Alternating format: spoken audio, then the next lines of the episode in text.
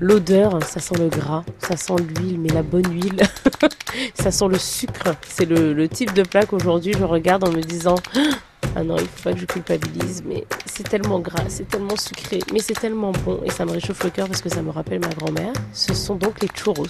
Alors toi, Laura, tu es maquilleuse à France Info. C'est ça. Donc les churros, ça te rappelle les vacances euh, à Saint-Jean-de-Luz? Exactement. Quand j'étais petite, j'étais très heureuse que ma mamie euh, m'offre ça euh, quand on était sur la plage à Saint-Jean-de-Luz. Elle m'en piquait également. C'est un moment de complicité en fait entre nous deux. Euh, et voilà. Pour moi, ça sent le soleil, ça sent la mer. Ma grand-mère nous a quittés depuis, donc euh, ce sont beaucoup de souvenirs euh, que m'évoque ce plat.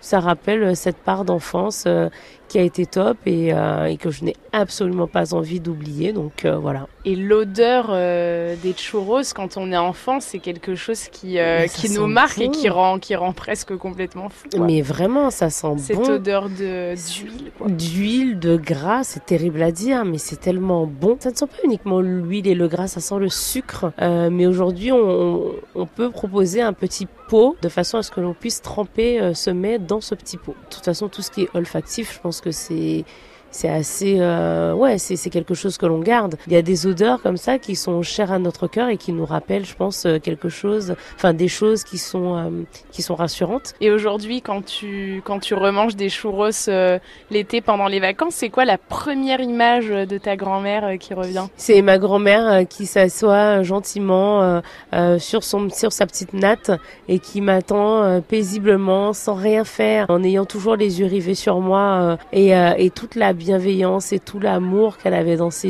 yeux. Je la fais revivre entre guillemets euh, à travers tous ces souvenirs et je trouve ça important. Aujourd'hui, euh, j'ai rendu mes filles addictes il faut le dire, le- j'ai la trans- passion. Exactement. J'ai transmis cette passion à mes filles et quand je les vois en manger, ça me rappelle tout un tas de choses et, euh, et je suis même parfois un peu émue parce que, bah, parce que voilà, c'est, ce sont des souvenirs d'enfance qui me sont euh, très précieux. Merci Laura. Je t'en prie.